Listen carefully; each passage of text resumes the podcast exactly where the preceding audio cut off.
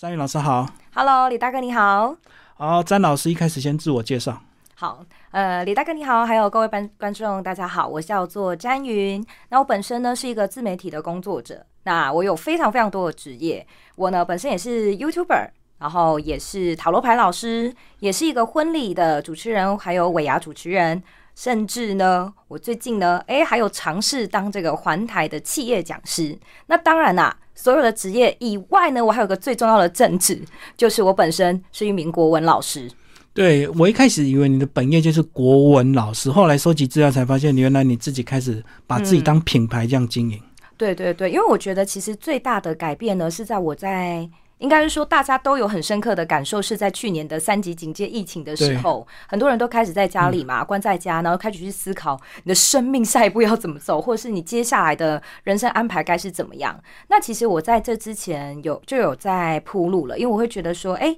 好像只有当国文老师这个身份的话，那以后我如果遇到了什么任何的问题或困难，让我不能再当古文老师的话，我该怎么办？嗯，所以其实我很早就在做 YouTuber 了，因为我希望能够把国文教学的一些东西比较活化的，能够带给观众朋友，然后聊的比较像生活的方式，所以我的频道叫“国脑怎么难”。那后来又觉得说，哎、好像又跟国文有相关，又没有跳出原本的舒适圈，所以我后来呢，诶，本身也很喜欢那种卡牌啊，或者是很喜欢身心灵一些东西，所以我后来有去进修这个塔罗牌课程。那从塔罗占卜师，诶，逐渐的，我觉得也很感谢我的塔罗领导老师，让我就后来也变成了塔罗牌老师，然后是讲师的那种，就是可以教大家，诶，怎么样去了解到在卡牌里面，然后反映到自己的这个潜意识。嗯对，所以我觉得其实兜兜转转的，哎、就会发现说，好像生每一个人身上不能只有挂一种专业，一种专长，嗯对，应该有很多元的发展。那这些多元的专长都可以帮助自己在自己原本的领域或者是其他的领域相辅相成，我觉得都嗯是一件很棒的事情。可是早期一开始你应该还是只是个单纯的国文老师，对不对？对，没有错。呃，那先讲为什么当初会喜欢国文？呃，其实当初喜欢国文是一个美丽的意外，因为我的成绩考出来之后呢，发现国文是最好看的成绩。嗯，哎，那想来想去呢，好像觉得哎，诶也不排斥中文，也蛮喜欢文学的。好，可是喜欢的等级可能没有像一般真的很爱文学的那一种人。嗯，对我就觉得我只是不讨厌，不排斥。然后后来我就进入。语文系这样子，我大学是念国北交大的语文创作学系，所以那时候就想说，哎、好像也可以当老师，然后就去考了国小的教师证，当了哎、国小老师。可是后来又觉得嘖教国小好像不是自己想要的，是挑战性不够嘛？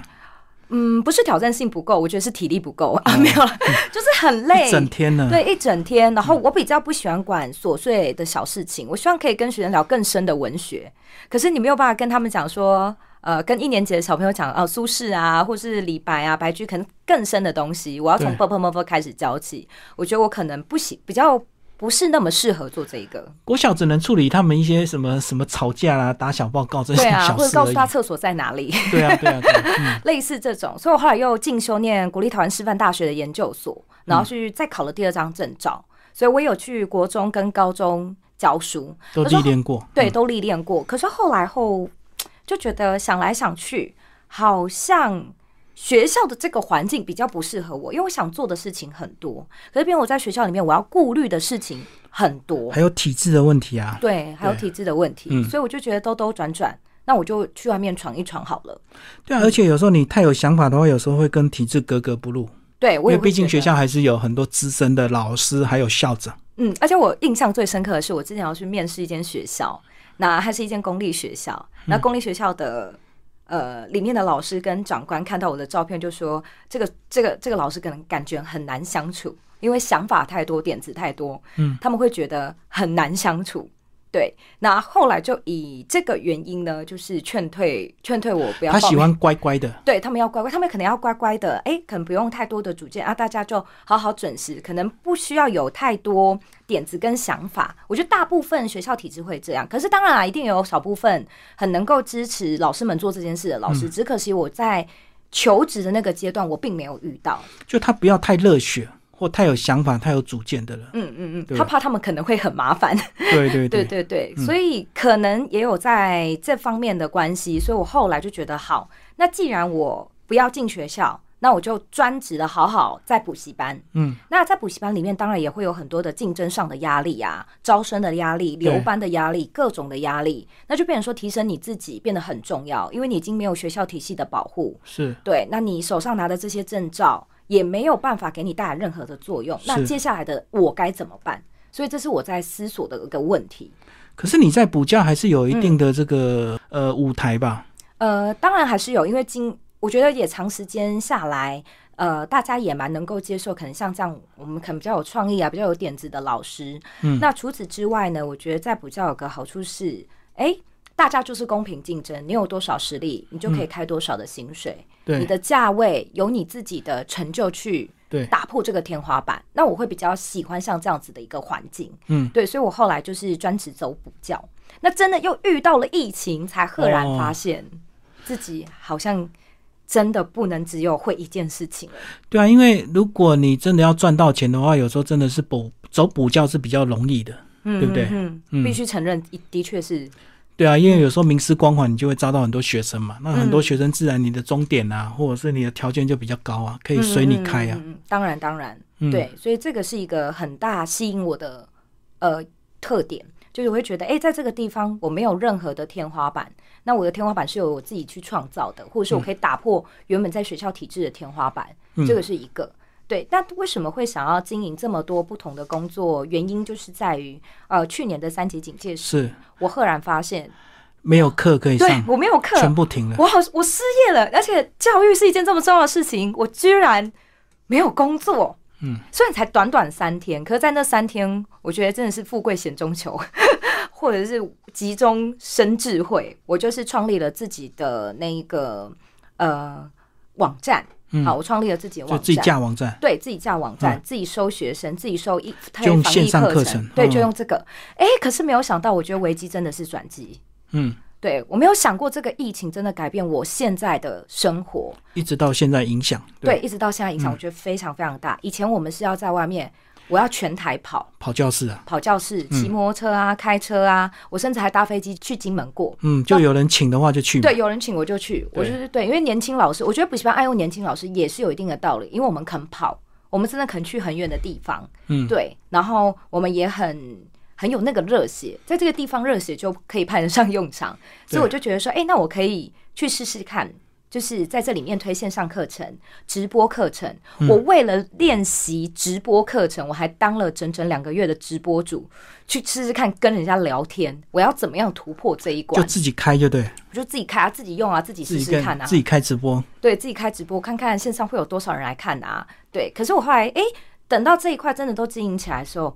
我现在其实几乎不太往外面去上课了，只有一些很长期固定的补习班合作没有切掉之外，但我这样几乎都是在家工作了。嗯，嗯，就所以我大部分就是靠线上跟视讯就对，对线上视讯或者是我自己的教学影带，或者是直播课程，因为家长也很能够接受啊，我不用接送我的小孩，多方便啊。嗯，嗯，所以我觉得真的是在每一个，应该是说，像我之前也觉得啊，我的 YouTube 好像都经营不起来，没有想到在疫情期间，突然订阅人数变得非常非常多。哦，因为大家就要去找线上的对，一些找线上的老资师，源对，，所以你就会发现，哎，你以前很辛苦做的哪一件事情，你真的不知道在未来的哪一个时间点，它突然就爆了，它突然就火了起来。而且当大家关注你的时候，你还是要有一定的量，对对不对对对等于对你之前如果不累积的话，其实可能关注也是昙花一现而已，对啊，所以那才说，哎，每一个应该说每一件事情都有它发生的道理。那嗯我觉得转换那个心念是还蛮重要的，因为在当下，我相信每一个人一定都很彷徨。可是就是因为在那个彷徨的时候，我才赫然发现，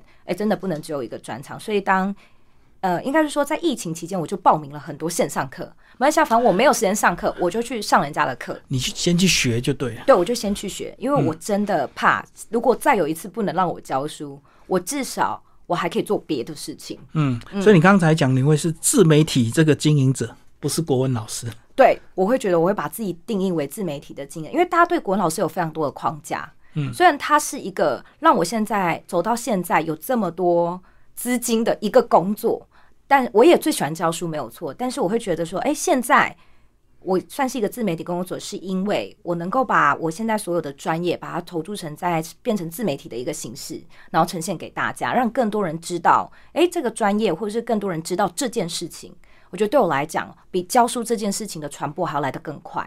对，而且又省时省省省力时。省力，真的，嗯，哦，你刚才有提到说你对塔罗牌也有兴趣，那时候一开始的兴趣是因为自己喜欢算吗？嗯还是那时候自己人生有一些问题，所以让你有去算这些东西？我觉得我从小就非常非常的迷信，包含我之前会成为老师也是一件很迷信的事情，因为算命师就跟我妈妈讲说，这个小孩未来就是靠说话赚钱的，嗯，所以从那时候我妈就是靠着这个信念，然后栽培我任何说话的能力，所以我从小参加非常非常多的演讲比赛，嗯嗯，那长大之后你也知道，人生。想要算命的时候就是迷惘啊，对啊对啊失恋的时候啊，彷徨啊，那这是一个每个人都会遇到的人生问题。那我那时候想说，哎、如果我可以借由每次去给人家算命，要给人家赚那么多钱，那如果我自己可以省起来，自己有自己解决自己问题自己的算嗯能力呢？对我是不是就可以？哎、可是我可以把这个能力帮助其他人了，甚至啊，现在。大考不是刚结束嗯吗？对很多学生很好笑，卷填志愿也来找我算塔罗牌。嗯，对，可是我会发现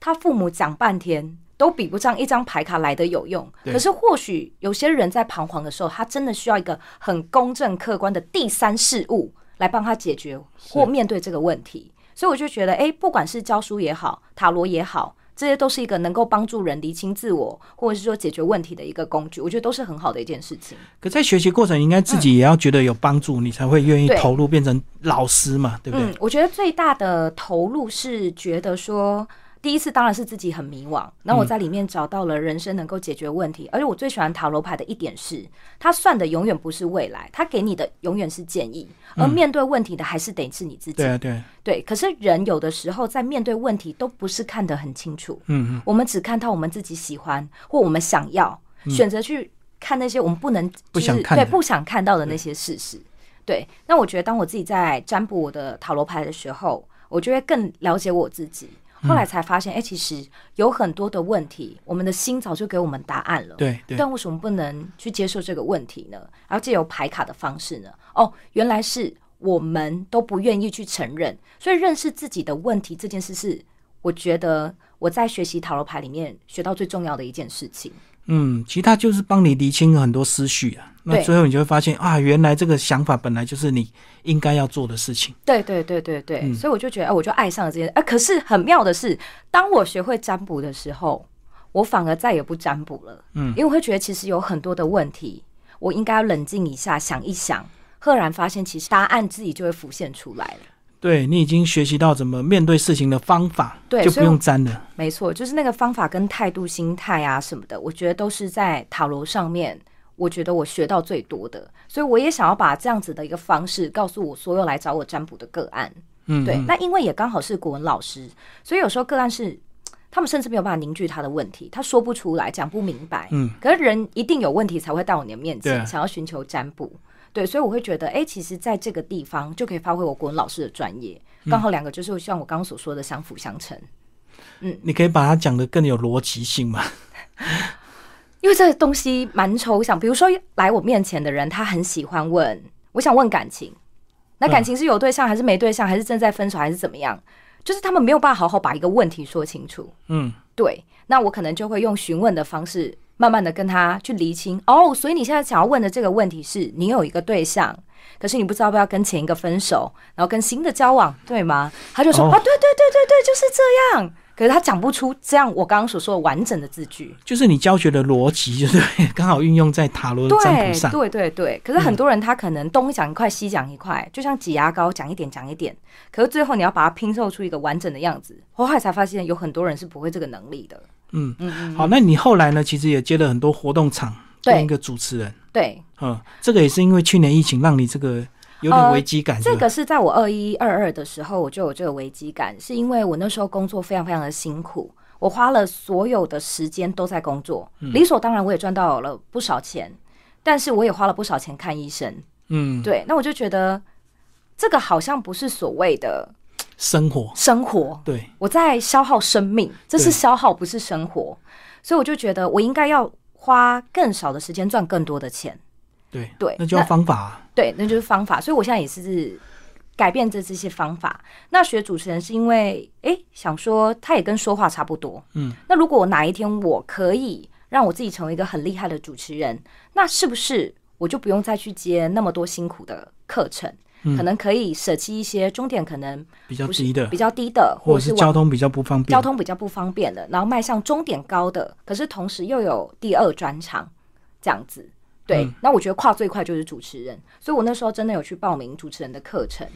嗯，嗯，对，所以你觉得你国文的素养有帮助到 你吗？我觉得有，因为我们常在上课，学生有时候丢一些无厘头的问题来问你，可你的反应能力要很快。嗯你主持的时候也同样也是，这个长官可能突然跑进来要说话，这个长官可能突然喝醉了，你要圆场，这个长官要上来唱唱歌，你要怎么拒绝他？嗯现在防疫期间不能脱口罩，你要怎么委婉的告知人家？这就有很多很多都很考验临场反应。而后来呢，去主持之后，后后来发现，哎，教书还是比较单纯，哦，因为现场状况太多了，而且他们又是大人，又跟小孩不一样，所以我就觉得，哎、其实有时候换换别的工作，你反而会对原本的工作更加的珍惜，那也是一个收获。哦就发现回来面对学生好单纯，对因哎对为长对官太复杂，而且还有辈分，还有伦理。对对对，真嗯的，所以我就觉得，哎、其实哎、也不错啦。所以可是现在还是有在接活动，对，而且有时候 Q 谁讲话，这个身后先后顺序还有这个辈分的，还不能乱 Q，对不对？对，而且你脑袋要非常多的形容词，每一个人都要讲不一样的夸赞的话啊引。经据典，引经据典啊，称赞他啊，带动气氛啊。我后来发现，这比带一年级小孩更累。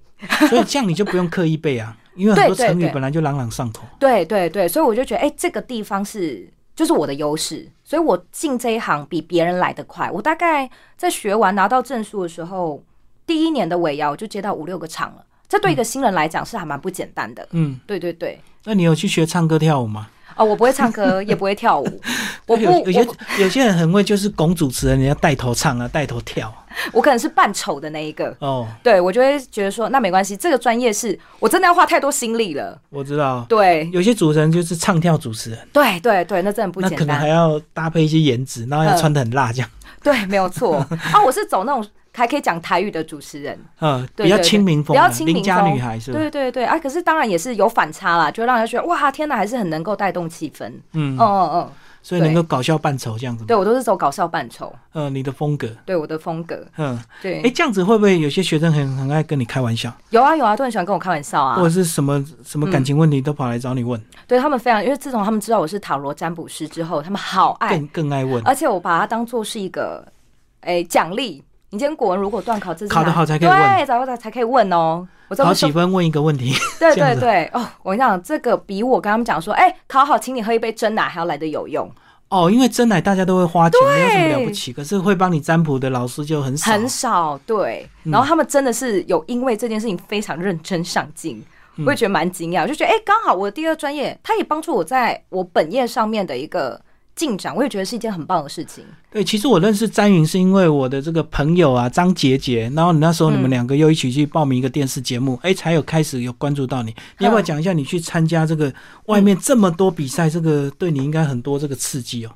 看到这么多高手，对啊，我觉得真的是来自四面八方，而且呢都是不同领域不同领域对我觉得这个对我来讲，我只能说参加这比赛就四个字：大开眼界。嗯，在还没有参加这个比赛之前，我只能说，虽然我有做很多很多的尝试，但是我觉得那个跨的内部都不是很大。对，就是哎、诶我都还是说话，哎、呃，跟学生说话，哦、啊，去主持，好、然后占卜，大概就是这样。其实生活还是相对单纯，对哎、，可是我现在是到了公众的面前，嗯我到了舞台的面前，是全部在看这个节目的人对，都会来审视我今天所有说的话，每一步都要很小心，想很远。那这个对我来讲是哦，我觉得我当时压力非 常大，而且那个画面现在网络上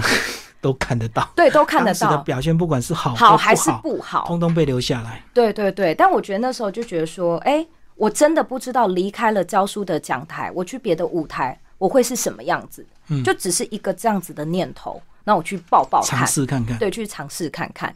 可是那时候入围，你有惊讶吗？哎、被选上了，那时候入围，我很惊讶的点是，我觉得他们入围我是因为我唱了一首国文 rap 歌，哦，很对，因为我把所有国学变，但他们觉得说没有一个国文老师这样搞的啊，你怎么可以把这个国文那么无聊的东西变成 rap？嗯对，很类似跳痛这就样，对，他们就觉得很跳痛啊。我就觉得，哎、大家对国文老师的形象，我不知道大家童年是不是都有遇过那种很无聊的国文老师？以前的国文老师真的是念念嗯念念念到你会睡着，你知道吗？他也不在乎你睡着，反正他就是每天做好他该做的事情。嗯，然后不同的学生、不同的班级，同样的进度，对对对对对对对。然后就是同样的，都是老师可能会聊他的家人或那一只狗狗。对郭老师好像都很喜欢养狗狗之类的。然后他们就会觉得说，哎、这件事情是一个很有特色。因为我后来好像才发现，节目播出的时候是被剪在比较有特色、特色人物的那一集。嗯可见，哎，大家对于国文老师，然后又把国文的国学变成 rap 歌曲这件事情，是一个很反差的事情，然后来加深了观众的影响力。嗯，对，所以我会觉得，哎、上了电视节目的舞台不一样的点就是在于它更要有娱乐性。对对对对，对没错没错，可是这件事情对我来讲，我觉得是一个真的很难的挑战，因为我后来才发现，我登上那舞台，我还是有国文老师四个字的偶框包。架对，有那个框架，而且那个框架是已经你已经教书十年了，你要一时之间跳跳出不去，出来。你也知道你很想跳，嗯但真的就像大哥您所讲的，很难跳出去。所以现在回头再看就容易多了，因为你已经经历过那对对段对惨烈的那种日对子。对对对对，惨烈的日子，哎、有比赛很难过、很伤心的时候，哎、呦，就是啊，为什么我觉得我国文老师我稿子也是写很好啊，讲也没有出错啊，但观众就不喜欢。对他们还是要带一点娱乐效果，对，所以你就后来发现说，哦，离开了这个舞台，看得更清楚。看得更清楚，那你就必须要更知道你的定位在哪里，也或者是你要有一个危机意识。嗯，你出了这个补习班老师、国文老师的这个舞台，你在外面的舞台还什么都不是哦。对啊，我记得那是去年的比赛，然后那时候还因为疫情，你们那个节目还停了几个月，真的，真的没办法录。对对对不对对，真的真的，总决赛就是大家都没有办法录，嗯对。但是我还好啦，因为我后来就是还没有到那个阶段，我就有被淘汰了。嗯但那个淘汰，我觉得是对我来讲是一个，哎、我觉得我有深思到这件事情的重要性，所以我开始有利用那一段时间去，呃，更积极的做自媒体。对，更积极的做自媒体之外，更认真的去研究。我觉得这就是老师魂。就我在想，我要怎么样教口说？其实我是可以教的，但是我要怎么样让一个，应该是说让一个不是让一个很会说话的人变得更会讲话，是让不敢开口的人变成能够侃侃而谈。对，对，所以我现在其实有在跟台大的一个口说营，我们有在合作。嗯那我们现在要办一个台北、台中到台南的这个呃高中生了没声音的声，嗯嗯， 就是教即席演讲啊，教面试啊，教表达力啊，教逻辑，教简报啊。以前没有人在教这些，欸因为重学点生本来就真的是没有考试考得好就好了，没有没人在错，教什么口语表达。对。可是这个活动是由高中生自己主动报名，是要付学费的。嗯，我们才发现，哎、其实全台湾想学的学生真的很多。对，后来才发现说，哦，其实有很多人还是很需要或者是很渴求像这样子的一个能力。嗯，所以在那段时间，哎、被淘汰了也没有关系，我就开始研发怎么样从过去的这个失败的经验，能够体会到一些什么，然后告诉学生。因为我觉得真正要能够当老师，不是你从来没有失败，而是你在每一次失败的时候，你都能够改正，迎接下一次的成功，而把这个过程跟学生讲。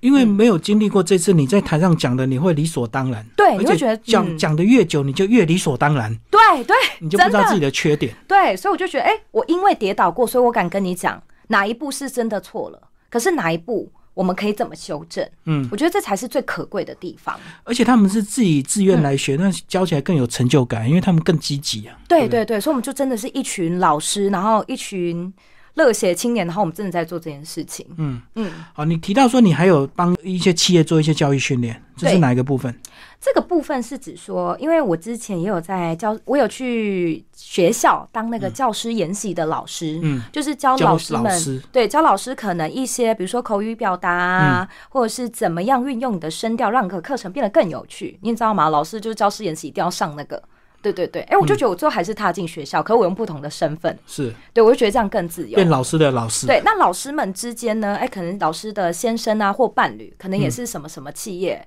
比如说像呃工程师，他们也要学一些基本的口语表达，或者是业务。对，那我也是，我觉得也蛮酷，因为现在自媒体非常发达，我就在 Facebook 上 PO 我我会做这样的课程，我有做这样子的嗯，训练，或者是我有这样的课程，那欢迎谁谁谁来找我合作。所以其实就有吸引到蛮多的，诶，这个厂商来找我，或者是说呃公司行号来说，诶，可不可以来帮我们上一堂，就是简单的、啊、互动的，然后把他们诉求告诉我，再为他们量身定做属于他们的课程。那大家上完课之后呢，诶，至少就像我刚刚所说的，从不敢讲话、是腼腆，可到最后可以侃侃而谈而言之有物。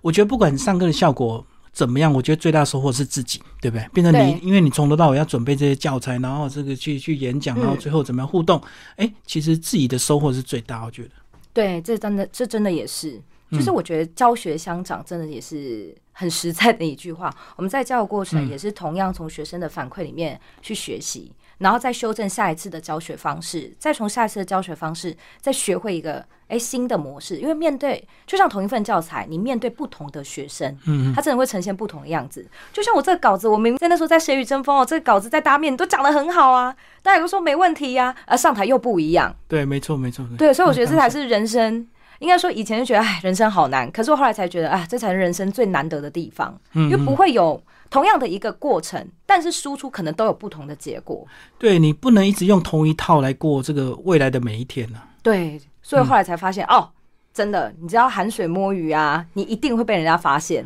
如果你所以一直用同样的东西，你真的有一天还是会被人家发现，被淘汰，时间长短而已。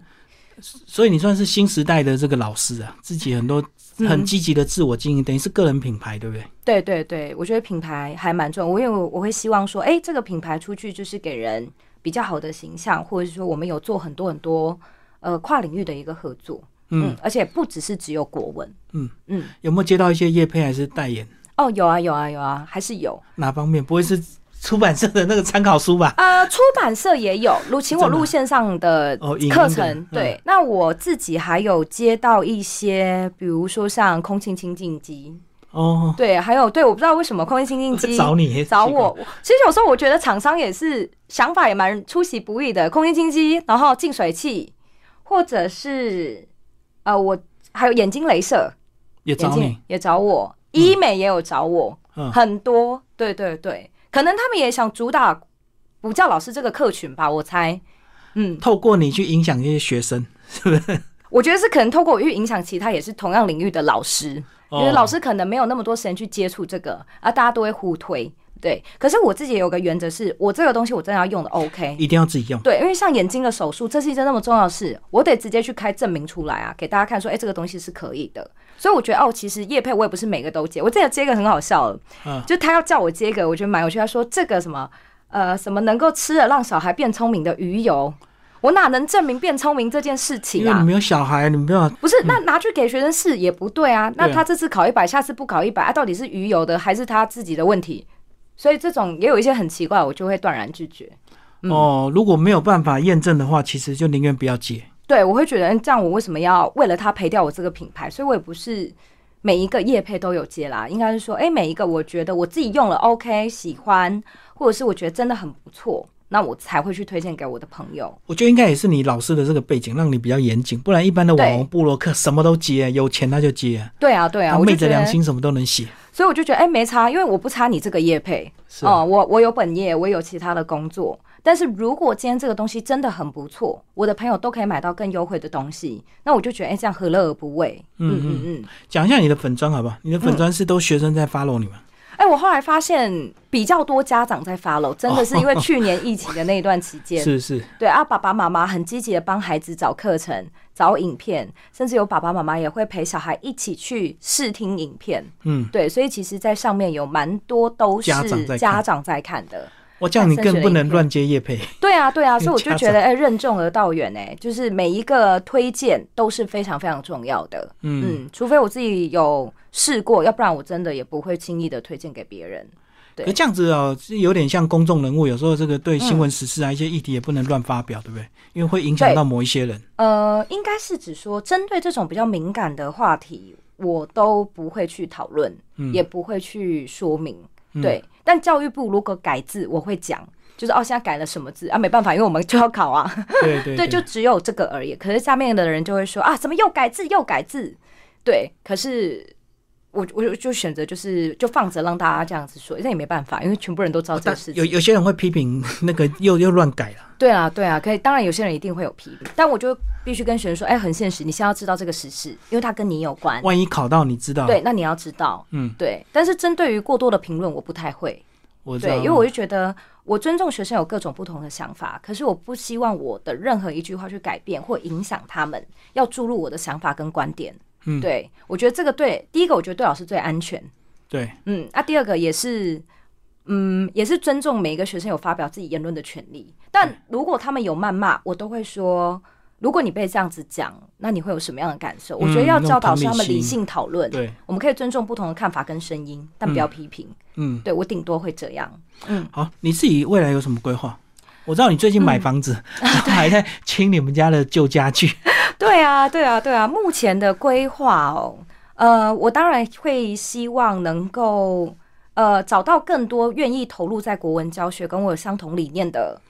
那个同事，同业，嗯，同业或结者合是学弟妹啊，对对对。那也希望自己能够开发更多不一样新的领域，比如说像塔罗讲师可以涉及到普及一点，可能可以教国小、国中跟高中。嗯，他们可能也可以利用卡牌去觉察自己的内心，多更加认识自己。就对学习一套方法了。至于对准不准，就是因人而异啊。对啊，那我觉得这是我未来就是希望能够把自己现在手上有的专业能够更加精进，然后再稳固一下自己的品牌，或者是吸引更多年轻的新血来投入。嗯嗯不过我觉得这个线上影音这部分应该可以持续的，对不对？对对对，因这为个我它现是在还可有以在一劳做嗯永逸嘛，就做一次可以看一辈子。对，真的真的，所以我真的觉得，虽然拍影片的过程很辛苦，对，但你就想着啊，没关系，只要做一次就好了。你嗯有特地想录的主题吗？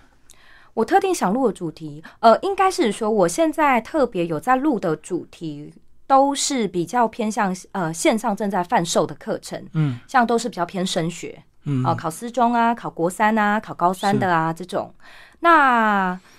没有，应该说公布在我的频道上面的会比较多，都是就是广泛可以让大家知道的主题，对对对，嗯，所以这个我会把它区分开来。哦，两个部分就一一对部分就单独单一独个大众版真的的升学，，嗯那一个真的是专业版，那个是要否真的要考试的学生，那一个是生活国文。对，嗯就哎、诶你知道呃，祖父母的什么什么称呼由来啊，什么差别啊？像过年我就有一录一个名称大大挑战，哎、什么样的名嗯嗯嗯称，什么样的名称？对，然后解释成语啊，常见的错字啊，用比较搞笑幽默的方式说明。这个就是你 YouTube 的介绍，啊就立志推广什么国文生活化。对啊，嗯，对啊，对像你讲那个称谓，其实很多人也搞不清楚到底怎么称对，谓然。后我就想，哎、过年可以拍一集，对，就有点像蹭时事。但是这个蹭时事，我觉得是我自己觉得很有趣。如果就把每一件事情都用国文观观点来看，会怎么样？比如说像之前，呃，力宏事件爆发的是时候，是是我就有用国文写作的三个步骤分析李静蕾的文章，哦好优点在哪里？那之前原本就有呃有有电视节目真的有看到这个文章，我然后的就分引析用就对。有呃想要来找我上节目，哦哦，但因为我觉得这个问题太尴尬了，所以我后来是婉拒。嗯，嗯对，因为我觉得这个要牵涉到老师的个人的想法。那我觉得这个对我来讲，我觉得就比较敏感一点点，因为我只是想要用国文的方式来看这个文章的架构分析而已。等于是起承转合，你把它对对剖对，析出起来承转合，我就觉得，哎、其实你看，如果你今天真的发生了什么事，你的文字能不能帮助你确切的表达你的诉求？那这个是不是也跟国文有关？对，对，今天你要把妹，那古人已经有哪些句子其实写的很可以引用好？古人也可以把妹，就可以录一个情人节特辑。我有点像是哎、诶生活上会用到的，我自己有想到的这个点，哎、就可以把它拿来拍，拿来讲。好，嗯那既然要做这么多事情，当然时间是最重嗯要。你的时间管理哎，哦，我觉得我时间管理有还是很纪律吗？我非常非常的有纪律，我每天大概呢就是八点起来，嗯晚上十二点睡觉。对，那八点起来到早上十点是运动，那十点到十二点的时候就开始准备工作。嗯，那下午的时候呢，就是要看有没有，因为我有些安排或者是谈 case 都会是在下午一下午点时到间四点的时间，嗯就弹性的看，哎、今天比如说有像录音啊，或者是录音啊，嗯也或者是说要拍线上影带，那个就是自由的去下午排那个时间时间嗯排出来。对，那我有接一些自学生，自学生就是他们不去学校，但爸爸妈妈可能一群都是不去上，就是没有去学校体制的这个有点嗯学像生。共学对吧？对共学，那就然后邀请请你老去师去哦上课，所以我白天也有课程。是，对，那有时候白天也会像刚刚所说的去企业内训或者是主持节目，嗯，或者去有些主持节目它需要外景主持人，嗯就像这种都就是像在白下午嗯天的时候弄。对，所以其实下午的这个时间大概是留给这样，那大概五点左右会吃个饭，然后六点就准备出发，然后六点到九点或甚至到十就点是跑补习班就。跑补习班，嗯，对，然后回到家洗个澡，休息休息一下，准备一下明天的东西，然后继续睡觉。嗯我是日复一日就是这样、欸，哎，很规律。很规律。先讲运动，你做什么运动？我跳有氧跟重训，哦，是到那个健身房。嗯对嗯，对有请教练一对一。还是团体班那种？呃，有请教练。对，嗯就就因为我有氧跳了一年了，然后发现都没有瘦，好像要请重， 就觉得好像是要重训了。不是为了这个身体健康吗？你没有感觉体力变好呃，？有氧最一开始是因为我上课吸不到气，哦，教太多课的时候，我发现喘不过那来口，气要吸很久才会上来，所以有氧有改善。嗯，对，那后来就为了要减肥，就重所训以就。发现哎、怎么跳有氧跳了一年，跳那么勤劳了，每天都跳还没有瘦。然嗯后，然后后来才发现哦，有人说你要提升肌肉量，所以我才想说哦，尊重专业去学学重训，对，然后去看那个饮食啊，怎么样调控啊，怎么算热量啊。所以教练还要帮你调饮食，啊，没有，那是我自己去看的，哦，自己去研究，对对自己不去研究，我就觉得哎、其实生活当中每天要忙这件事情，哎、就还蛮多嘞、对？所以有帮助吗？我觉得有帮助，有帮助嗯对。啦，因为其实你要知道自己吃什么，久了之后一定会对身体有帮助。对，真的真的。然后重训也可以维持体力，而且上课也比较不会那么累。嗯，对，上课真的比较不会那么累。以前可能真的是哦，真的是很常常不是说什么累的跟狗一样嘛，我就觉得狗都没有我这么累，就每天在那边很忙很忙。像你说八点起床，以这个自媒体经营者八点已经算早，要不然有些人对都是夜猫子熬到中午嗯才起哦床，这我样。刚好是不熬夜的，嗯，就是有些人是要决定把所有东西都忙完再睡觉，对，可是我是属于，反正我现在就是，我就先睡，明天早上我可以早一点爬起来做。嗯，对，然后运动完比较有精神嘛，所以会运动完到家大概十点，那十点到十二点的时候就可以忙昨天晚上应该要忙的东西，出考卷啊、安排讲义啊、送印啊、等等这些。那你这样有进修时间吗？有有有，就下午的那一段时间呢、哦如果没有接你会案，去上课？那我就对了会去上课。那课程的话都会提前先排好，嗯，对，然后就会把它写在我的行事本上面。那我就会知道说，哎、什么时候要做什么事，什么时候要做什么事。所以去上课还是要一点自我投资哦。有些人哦不要太哦敢花钱，不太愿意花钱去上别人的课，可是我真的觉得，如只想果赚钱。有听到广播的学生，真的要珍惜现在可以学任何东西的时候，因为后来发现出社会要学东西都好贵哦。嗯，对，一堂课可能像可能就动辄可能要一一万两万这样子，可是就为了要学一个可能新的技能或专长，在学校才一笔学费，啊什么都可以上。对，真的，以嗯前可能我们在师大修课，一个学分一四七零，我就在那边喊贵，可是后来发现没有，师大真的是很便宜，外面更贵。嗯外面更贵。后来才发现、哦，其实这也是尊重专业，你愿意投资多少的心血对在你的专业上面，别人也是啊，他也靠这个专业啊。所以我觉得哦，那我就会当我缴出这个学费很贵的时候，我嗯就会告诉你，未来我一定要加倍赚回来，就要学到更多。而且还有时间跟年纪的压力啊，嗯这个你年纪越大越学，对，真的，脑袋就不灵光，退化。对，但我觉得最重要的是，呃，如果要让我，其实要让我花钱上课也很难，因嗯为我是比较勤叫勤俭嘛，就我会先去 YouTube 上面找可以上的先课。自学，对，因为其实真的，我觉得像自媒体，真的很多很多人，也有很多人很无私的在网络上分享了对他没自己错的教学的方式，还有发声的技巧，嗯也或者是遇到主持人怎么样。所以其实我觉得我在影片上学蛮多了，像我最近也在研究那个紫微斗数。嗯，我就真也是的看，影片，我也是看，影片，然后后来才发现，大家都说我看影片学的非常非常好。对，我就觉得，哎、其实网络上有很多你可以先准备的东西。像我，像如果我要去花，像我现在如果我要花钱去上课的话，我一定会把我在网络上学到，我遇到任何的问题，我就一次去问老师。带着问题去学比较快，对而不而且是你嗯脑比较袋空空，脑袋空空你就浪费时间，又浪费自己的钱。对，你会觉得比较超值。对对对，因为嗯你先学一个一个阶段之后，你再去跟老师学，你马上就知道你要问什么诀窍，或对者是你对卡对关的地方在哪而。且你会觉得，哎、真的是有物超所值。那你也可以马上知道这个老师他的可能他的 level 可能在哪里。我觉得这也是每一个人要去学新的东西的时候该要有的 sense 会比嗯较好，不然你这个钱你也是就是丢到水里面。乱学啦，嗯然后还是对啊，也是因为现在很多不好老师都会自己说他自己多厉害嗯啊，如果你一点 sense 都没有，你就以为你的老师很厉害，搞不好他根本就这个真的要花时间去研究。对啊对啊对对，就是你哎、诶研究找老师也是一个特点。可是我觉得在研究找老师的这个过程，我也会想别人他是怎么研究我，怎么找到我，他想要的诉求跟东西是什么。就当你同时在做这件事情，去找一个你要的嗯你东在西，收别人，别人也在收你，对，所以哎、诶你会用这样的方式检视别人，你也要想想看自己是不是会被这样子检视。所以变成你留在网络上的东西都要自己很谨慎，就对。有时候简单讲就不要乱发文，有时候你乱发文，搞对不啊好人家对你的印象就很差。嗯，所以我觉得这个也是现在有在曝光在自媒体上面，我觉得大家都应该要注意的事情。嗯嗯，因为你真的不知道别人是用什么样的心态来看待你可能说着无意的那一篇文章？对，简单讲就是，有时候你随嗯时在关注别人，搞不好很多人也在偷偷关注你，对啊，对啊所以，他搞不好看你几年前的一些动态或者是什么样的一个嗯文章，就有对你有一些不同的评价。对啊，因为我们也常常会去偷窥别人， 是当吗然？是指网络上的公开资料。哦，对啦，对啦，嗯对对对，我觉得这个是人之常情。哎，可是越长大之后，就会越觉得说，哎，呃，如果你现在逐渐要走向这种比较曝光型的话，对对对那真的是有很多东西可能要去注意。对，但是我觉得社会上还是对国文老师这个身份有很多的枷锁在。嗯比如说，哎，国文老师怎么可以接医美的业 配？哎，国文老师怎么可以去推销空净清净机？国文老师是怎么可以怎么样怎么样？对，就是看你，你我觉得你自己的心态也要很健康、哎，你学校我回去请你演讲嘛？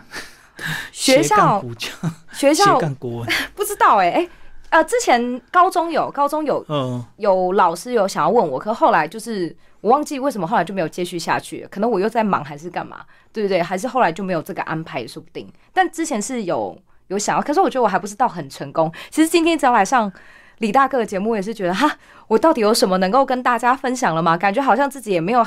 到一个还就是到一个可以接受访问的一个 level 哎、我觉得不同程度还是有不同的想法啦。嗯，而且我觉得最重要是，有时候上节目是对自己的检视跟帮助是最大。嗯因为像我每次问一些素人，他们都说不知道讲什么，我说你把自己整理一下，他才说哇，原来上完节目对自己帮助这么大，啊对，因为他会回顾自己嘛。嗯嗯要不然很多事情你觉得理所当然，可是叫你好好思考写下来，你真的写不出来。对啊，嗯，对，但我觉得，哎、刚刚大哥说的这个点，我觉得我以前年轻很年轻的时候，我也有这样的想法，所以我后来用了一个方式解决我这个问题。嗯，就是我也有觉得我自己很一事无成的时候，是也有情绪低潮的时候。那我在每年的十二月三十一号，我都会列下年度的十大目标。嗯嗯在每一年的十二月三十号，再去检视我前一年列的十大目标，嗯，我完成了几项。是，对我觉得这件事情非常的重要。嗯哦，对，所以像我不管是刚刚所提及的学主持人的课程，学塔罗的课程，哦，包都是含你我年度计划里。对，然后包含我有去考潜水的证照，哦，对，所以这些都是在我的年度计划当中。那我会觉得，哎，列计划这件事情是给如果你在未来非常迷茫和不知道你人生有什么目标的话，是一件非常重要的事情。那你要不要讲讲今年二零二二你的十大计划？今天今年二零二十大计讲划，一两个就好了。好，我希望今年的那个我的 YouTube 的订阅数可以破一万， 对，现在八千多，要八千多，还快要差一千多了。对，因为录录录这种国文教学的，真的我毕竟说还是比那种吃喝玩乐的稍微难度高一没点。错，吃喝玩乐随便一个小模都可以破万。对好啊，容易对，然后也希望呢，今年的第二个计划是能够彻底的转型成功，嗯就是希望不要在外面奔波， 可以真正的好好在我的新的家，然后我自己的工作室上面就可以工作了。就是用线上的收入对来用线上收入 cover 你的嗯平常跑补觉的这个收入，对就对对我觉得这就是我完全目的转前型成功。最想转型的地方，嗯，嗯那还有待努力，还好现在才三月，还有对对对对，哦九还有个很月久可，以努力。 没错没错，嗯好，谢谢张颖老师为我们介绍他的这个国人人生，谢谢。谢谢大家。